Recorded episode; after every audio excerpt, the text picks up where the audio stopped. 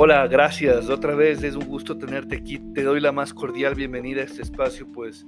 Y el día de hoy quiero hablarte de algo porque hoy vamos a entrar en un contexto más fuerte de Bitcoin, me parece un poco más técnico, porque creo que debes tener toda este, esta información clara para que tú puedas tener eh, más asertivamente un criterio acerca de Bitcoin, porque realmente en cualquier espacio nuevo y en desarrollo seguramente habrá mucho ruido las nuevas soluciones compiten por un nuevo mercado contra los monopolios existentes, que actualmente son dueños del mercado, valga la redundancia, y con otras otras tecnologías que intentan desplazarlos.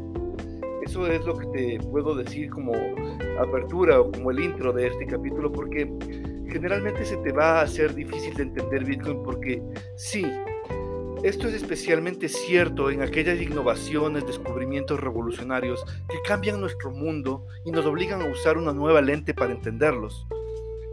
Yo creo que los sesgos previos nos hacen menos propensos a investigar las nuevas innovaciones sobre la base de principios básicos. Los datos son un legado de nuestros modelos existentes, no de estos nuevos, y los nuevos deben intuirse para predecir lo que sucederá en lugar de pronosticarlos utilizando datos históricos. Cuando simplificamos los modelos en nuestro cerebro para ahorrar tiempo y como resultado, la mayoría de las personas caen en la trampa de predecir su comportamiento futuro al mirar hacia atrás a su pasado. Es por eso, si ustedes recuerdan hace poco tiempo, tú, eh, donde me estoy escuchando, si tuviste un BlackBerry, cuando se lanzó el iPhone no podíamos predecir cómo cambiaría nuestra mente y si nuestra mente cambiaría debido al nuevo valor creado que cambió finalmente una industria. Nos movemos instantáneamente cuando se nos da algo de mayor valor y es imposible predecir ese movimiento antes de que lo hayamos visto. Otro ejemplo tangible es el de Kodak, que fue destruida por la misma Kodak cuando crearon esa cámara digital, y Blockbuster, que nunca vio la amenaza en Netflix hasta que fue demasiado tarde. Es la misma razón por la que todos los monopolios fracasan al, malinterpretar la creación de valor que las nuevas tecnologías entregan a la sociedad. La adopción de tecnología suele ser de abajo hacia arriba versus de arriba hacia abajo. ¿Por qué? Porque simplemente las personas más alejadas del poder del monopolio tienen más que ganar y las personas más cercanas al monopolio tienen más que perder. Agrega siempre que hay un número mucho mayor de personas más alejadas del monopolio que cerca de él y se vuelve fácil ver qué tan rápido algo que crea más valor para estas personas puede afianzarse y fortalecerse, lo que hace un monopolio que sea imponente en la lucha.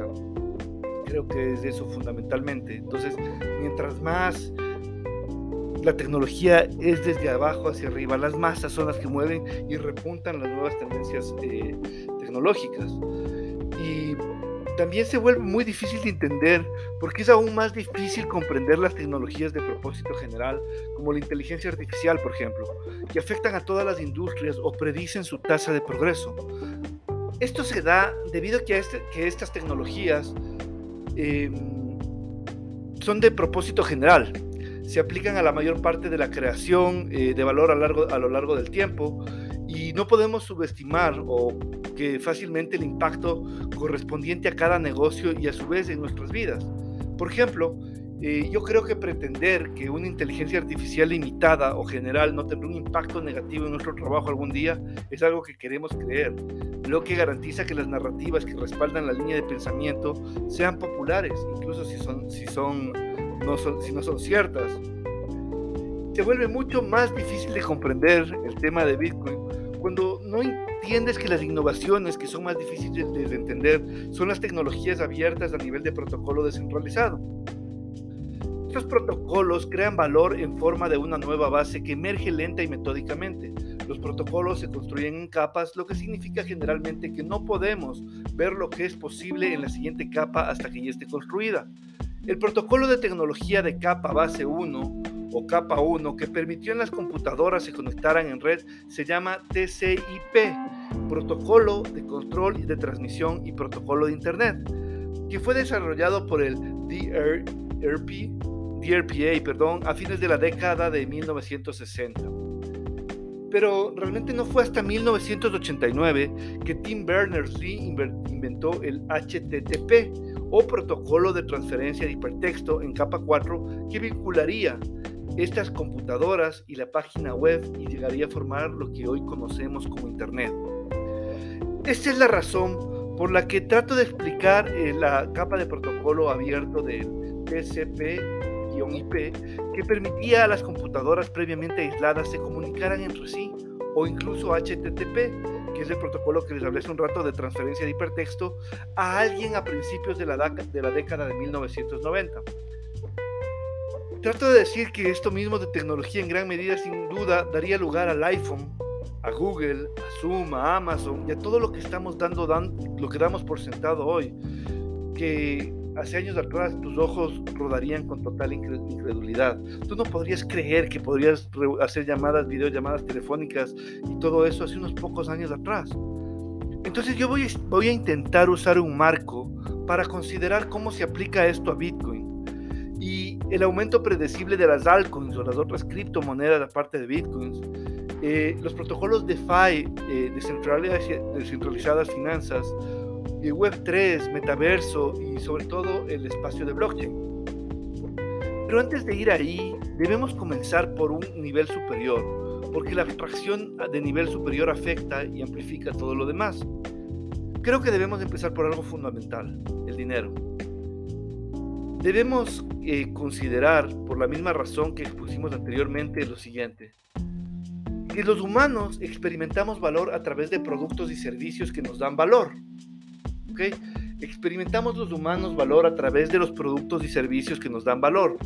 En lugar de tratar de comprender los detalles eh, intrínsecos de las tuberías que dan origen a estos productos y servicios. Es decir, tú recibes el beneficio de WhatsApp sin necesariamente tener que entender cómo funcionan todos los algoritmos, eh, plataformas, software, hardware y todo lo que está atrás de WhatsApp. Pero el dinero es la capa base que da lugar a todo lo demás. Por lo tanto, cuando el dinero se estropea, mantenerse firme eh, cuando el suelo tiembla, pues proporciona muy poca seguridad. Porque realmente, a la larga, el dinero es solo información. Sí, entiendo que digas, ah, Mauricio, ahora estás loco, pero esto puede ser difícil de ver porque el dinero es información importante, pero no decíamos más hojas de papel o las unidades digitales que ellas representan yo pienso que actualmente, y, ahí es cuando entra el tema de Bitcoin fuertemente, decíamos la sensación que obtenemos al tener esos pedazos de papel y lo que nos puede comprar, sin importar si esa compra es un sentimiento de seguridad, un legado de forma de dar a tus hijos unas vacaciones, de estatus, tal vez un hogar o la libertad. El dinero es solo la información, es un libro mayor que nos permite medir lo que tenemos y lo que se necesitará en nuestras propias mentes para que logremos el resultado que deseamos. Obviamente que el miedo, la codicia y el deseo humano querer más se suma a este libro mayor y la comparación con otras personas. Entonces, tiene sentido lógico que, primero, si el dinero es solo información y segundo, los bancos centrales manipulan el dinero a un ritmo sin precedentes para evitar un colapso crediticio del sistema, entonces llegamos al tercer punto, que la desinformación debe debe y debe y debe estar creciendo en todo el sistema. Entonces, si me das un segundo ahí, quisiera decirte que el orden derivado de esa desinformación es que la confianza debe estar disminuyendo en todo el sistema.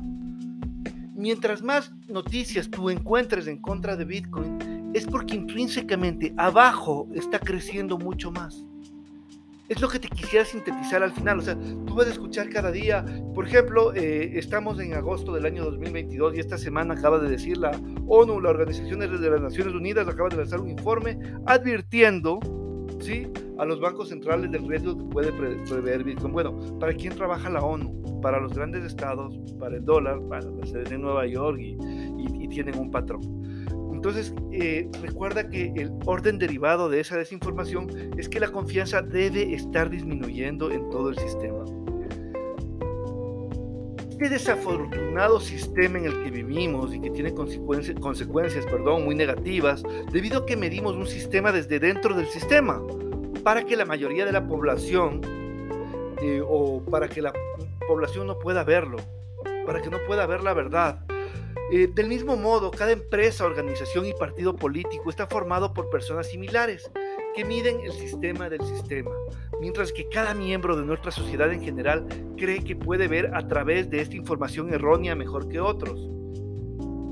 ahí te lanzo una advertencia, Emtor, que estoy haciendo lo mejor que puedo para profundizar los problemas, para comprender ambos lados y dónde podría estar equivocado. Esto me incluye a mí y a todas las palabras que te voy a estar diciendo en este podcast. Entonces lo que quiero que veas es muy adentro, que profundicemos hacia dónde está la raíz del problema. Porque en consecuencia es completamente lógico ver reinar las teorías de la conspiración, la confusión, la, la polarización, el sesgo dentro y fuera del grupo y el caos social. Actualmente a nivel mundial estamos viendo una polarización increíble, o sea, derecha, izquierda, capitalista, comunista, eh, o eres o estás a favor de, de los grupos LGBTI y, o estás en contra. Entonces hay una polarización mundial y hay caos social a nivel mundial.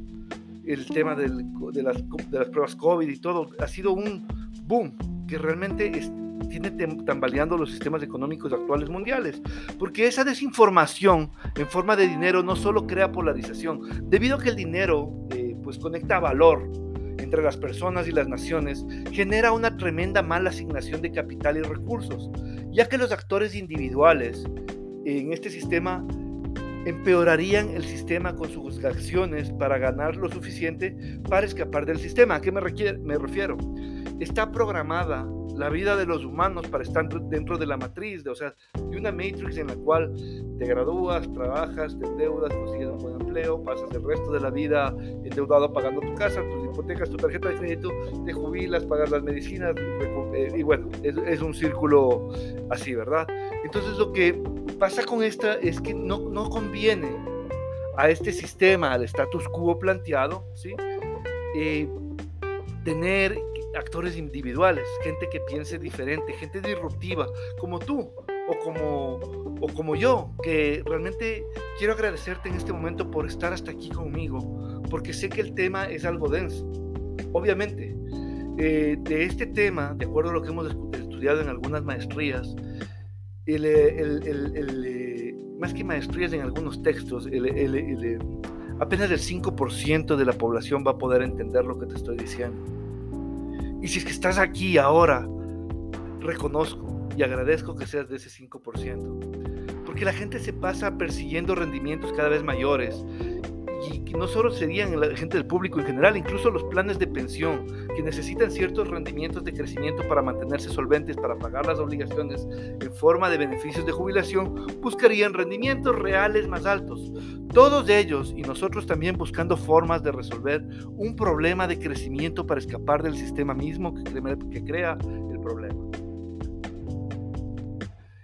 Es que realmente creo que en un mundo que se ve así es muy fácil caer en, esta trampa piramidal y hacerse rico rápidamente incluso con esquemas para escapar de él. De hecho, la estructura misma de manipulación del dinero o la información y la estructura de incentivos correspondientes aseguraría que un mercado creciente, asegura un mercado creciente, creo yo, para abusar de él, tanto en criptografía como en el mercado general. Todos los que miden y tratan de crear valor a partir de este sistema contribuyen sin saberlo a una mayor inseguridad.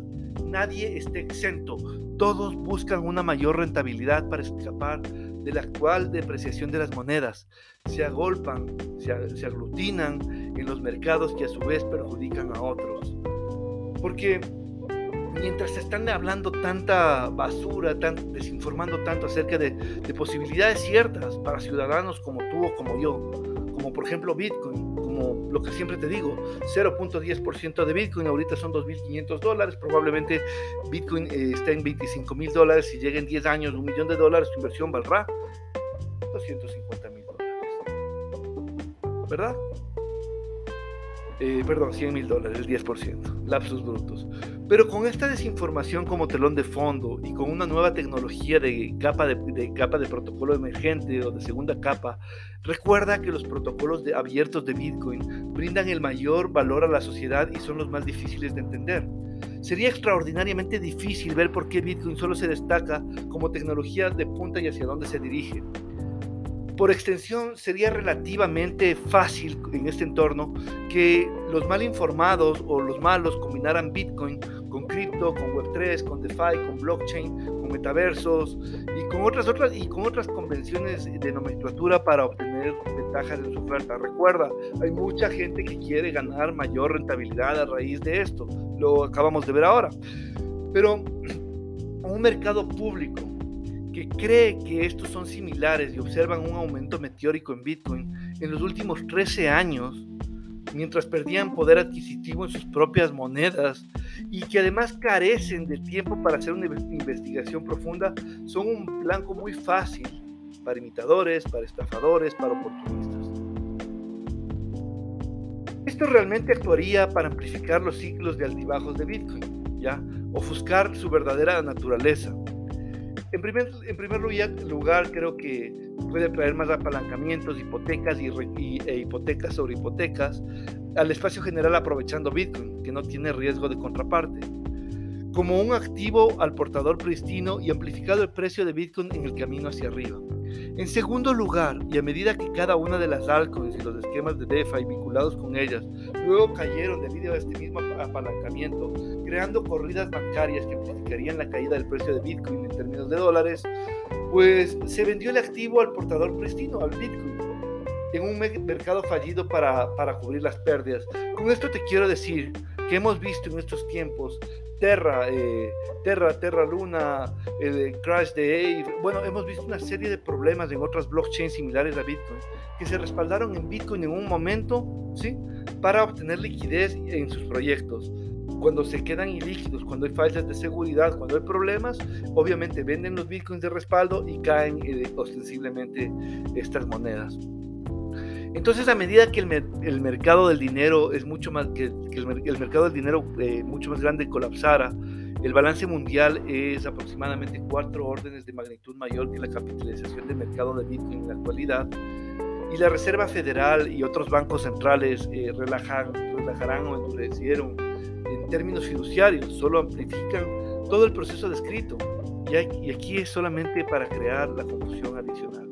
Lo que te decía, finalmente la Reserva Federal, los bancos siempre lo que van a buscar es generar confusión en relación a Bitcoin, pese a que están invirtiendo grandes bancos del mundo y aceptando, y pasó lo de BlackRock la semana anterior, que esto de BlackRock va a marcar un antes y un después en el tema de Bitcoin. Se dice que si es que solamente eh, se, invierte o BlackRock logra poner el, eh, el 5% de sus activos en Bitcoin, Bitcoin se dispararía de este momento a más o menos 80 mil dólares para que tengas una idea. Y con este como telón de fondo te proporciona un marco simple para tratar de explicarte por qué Bitcoin no tiene igual en su diseño y para tratar de comprender las compensaciones necesarias requeridas en el diseño de cualquier cadena de bloques. Eh, el público en general, los legisladores, podrán comprender con mayor precisión las compensaciones y ver las señales a través del ruido. Al hacerlo, también trataré de mostrarte o de, contarte eh, por qué el auge de las cadenas de bloques y las altcoins competidoras es predecible. Las ventajas, las desventajas, por qué, en mi humilde opinión, puede fallar cada una al final. Hay algo que se llama el trilema de blockchain el trilema de blockchain, eh, te invito a que unas tus dos pulgares, eh, unas tus dos índices, entonces vamos a tener una especie de triángulo, ¿cierto? Entonces el, el, el, eh, el, trilema de blockchain es que en un lado del triángulo te puedo hablar de escalabilidad, en otro lado, en, en, otro lado del triángulo te puedo hablar de descentralización y en el otro, hablado, en el, en el otro lado del triángulo te puedo hablar de seguridad. Ese es el dilema actual de blockchain. Ahora, ¿qué es lo que sucede? Que tú solo puedes elegir dos. O escalas y descentralizas, o eres seguro y escalable, o eres descentralizado y seguro. Pero los tres realmente es muy complicado que se logren. Porque Bitcoin, en cambio, logra descentralización, seguridad y escalabilidad. Bitcoin en la capa 1 resolvió descentralización y seguridad. Nunca en la historia de la sociedad ha tenido descentralización y seguridad juntas. Trece años ya desde su descubrimiento por parte de Satoshi Nakamoto, por el seudónimo Satoshi Nakamoto, sin importar la cantidad de estados, de naciones, de empresas, de bancos, los desafíos económicos o el FAD, del que te he hablado en múltiples capítulos, que es del miedo, la incertidumbre y la duda, que se le presente permanece descentralizado y completamente seguro. Eso es lo primero que debes saber. O sea, Bitcoin han pasado 13 años, ha sufrido múltiples ataques y, y sigue permaneciendo descentralizado y seguro. ¿Sí? Lo ha logrado durante estos 13 años. Y esto es mucho más importante de lo que parece a primera vista, porque debido a que la sociedad a lo largo del tiempo nunca pudo depender de la descentralización y la seguridad juntas, necesitábamos confiar en las instituciones y, los estados y el Estado de Derecho para mantener las instituciones bajo control, para su protección, la Carta, la, la Carta Magna de cada país, la Declaración de la Independencia y muchos otros marcos similares a lo largo del tiempo consagran los derechos de los, de los ciudadanos del poder sin control sobre ellos por parte de sus gobernantes. El problema es que en, el, en un horizonte de tiempo eh, más largo, el dinero superó las leyes y por lo que las leyes por sí solas no resuelven ningún tipo de problema de confianza. Las leyes cambian con el tiempo lo garantiza quienes tienen acceso al dinero y al poder en ese momento, que puedan reescribir las leyes o que prevalezca su opinión personal o su, opinión, o su interés personal en un tribunal. Un reflejo del mundo en que vivimos de, muestra de esta, eh, de, esta, de esta desafortunada verdad, es decir, donde más se rompe el dinero, se rompe el Estado de Derecho. Donde más se rompe el dinero, se rompe el Estado de Derecho. El Estado de Derecho, contrariamente a lo que tú piensas, no protege a los ciudadanos de la manipulación del dinero, protege a los más cercanos a la manipulación. Entonces Bitcoin permanece descentralizado y seguro debido a su diseño. Dos elementos críticos de este diseño condujeron a este resultado. Primero, un tamaño de bloque limitado y dos, el uso de energía para proteger la red a través de algo del POW, Proof of Work o prueba de trabajo. Los elementos adicionales de diseño conectados a estos dos elementos de diseño siguen siendo críticos para la seguridad y la descentralización de la red. Para el lector, eh, y, creo, quiero, que quiero decirte ahí, eh, querido amigo, querida amiga, donde me estés, donde me estés escuchando, esto se explora eh, más adelante en este podcast, en, unos momentos más voy a estar eh, deshilando este concepto, porque es importante recordar que Bitcoin es de código abierto, lo que significa que está abierto a todos. Todo el mundo puede auditar Bitcoin. Todo el mundo puede ver cada transacción hecha en Bitcoin. Bitcoin es transparente.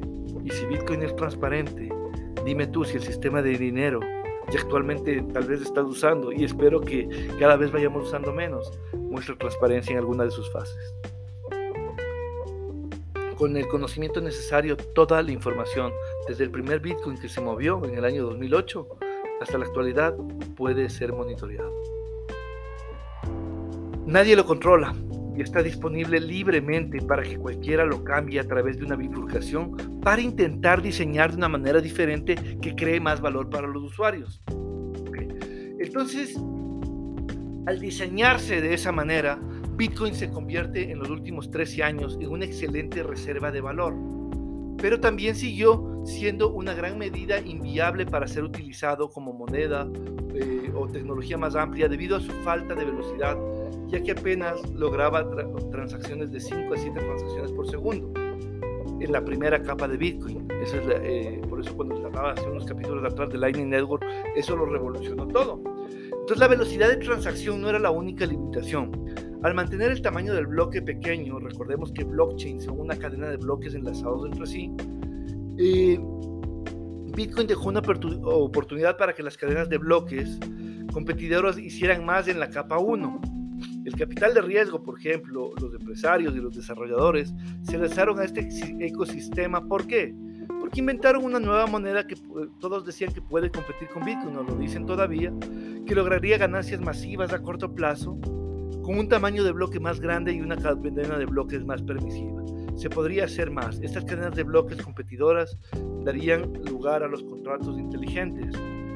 Y sería más fácil mostrar Bitcoin como tecnología antigua en lugar de una capa de protocolo a una audiencia que busca escalabilidad y otros casos de uso.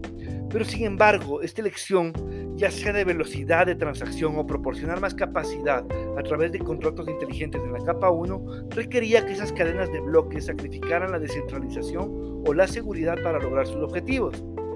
Es que verás, a partir de una larga historia de cadenas de bloques competidoras de todas se centralizan a través de un consejo de pequeño número de personas o nodos que toman decisiones por todos o se vuelven vulnerables a ataques o a hackeos que a medida que escalan. Bitcoin está solo en descentralización y seguridad.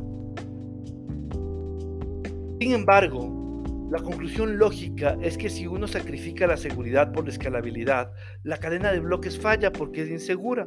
O si uno sacrifica, o si uno sacrifica la descentralización por la escalabilidad, la cadena de bloques eventualmente se vuelve inútil por razones económicas. Y si bien puede argumentarse este punto de vista eh, desde un ecosistema que parece proporcionar, proporcionar valor durante un periodo de tiempo, las compensaciones económicas de ejecutar una cadena de bloques que están centralizadas aseguran que no puedan funcionar a largo plazo. En pocas palabras, si la centralización es un requisito de diseño, una base de datos es una solución mucho menos costosa en términos de economía y uso de energía. Esta sola razón económica niega cualquier beneficio a largo plazo, aparte de los titulares iniciales de tokens o los lanzamientos iniciales, la IDO, la, la DCO y tantas cosas. Ya que muchas cadenas de bloques eh, que usan unas formas centralizadas, el sistema siempre tiene que pagar a alguien por ellas. esto, esto es la verdad.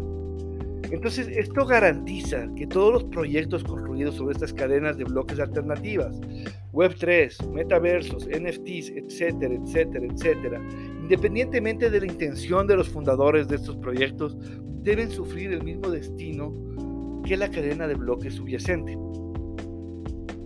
Creo que construir sobre arenas movedizas no es una buena estrategia a largo plazo. Ahora creo que debemos tener claridad y quiero hacerte algunas preguntas rápidas para aportar algo de claridad.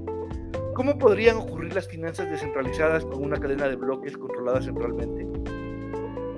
La segunda sería, ¿en qué se diferenciaría la promesa de la Web3 del poder del monopolio tecnológico actual si se construyera sobre una capa, de, sobre una capa base eh, tal vez más costosa y controlada por muy pocos?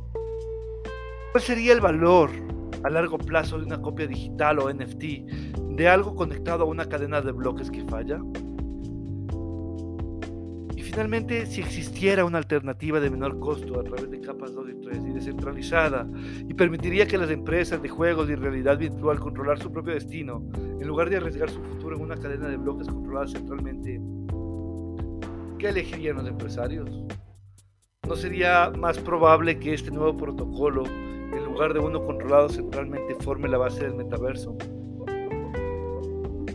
Con esto yo te quiero decir que esto es Bitcoin. He intentado contarte un poco ya Bitcoin hacia adentro, capas de bloque, capas, bloques, tamaños de los bloques, velocidad, porque mm, siempre que alguien me pregunta eh, por qué me, he obsesionado con Bitcoin, les digo porque lo conozco, porque lo estudio, porque es imposible eh, no obsesionarte con Bitcoin si es que no lo has conocido y si, es que no lo conoces previamente. Recuerda que yo soy Mauricio Rubio y esto es Crypto Latam, tu podcast, nuestro podcast. Gracias de todo corazón por haber llegado hasta aquí. Gracias por escucharme. Que tengas un magnífico momento a partir de ahora, donde quiera que te encuentres.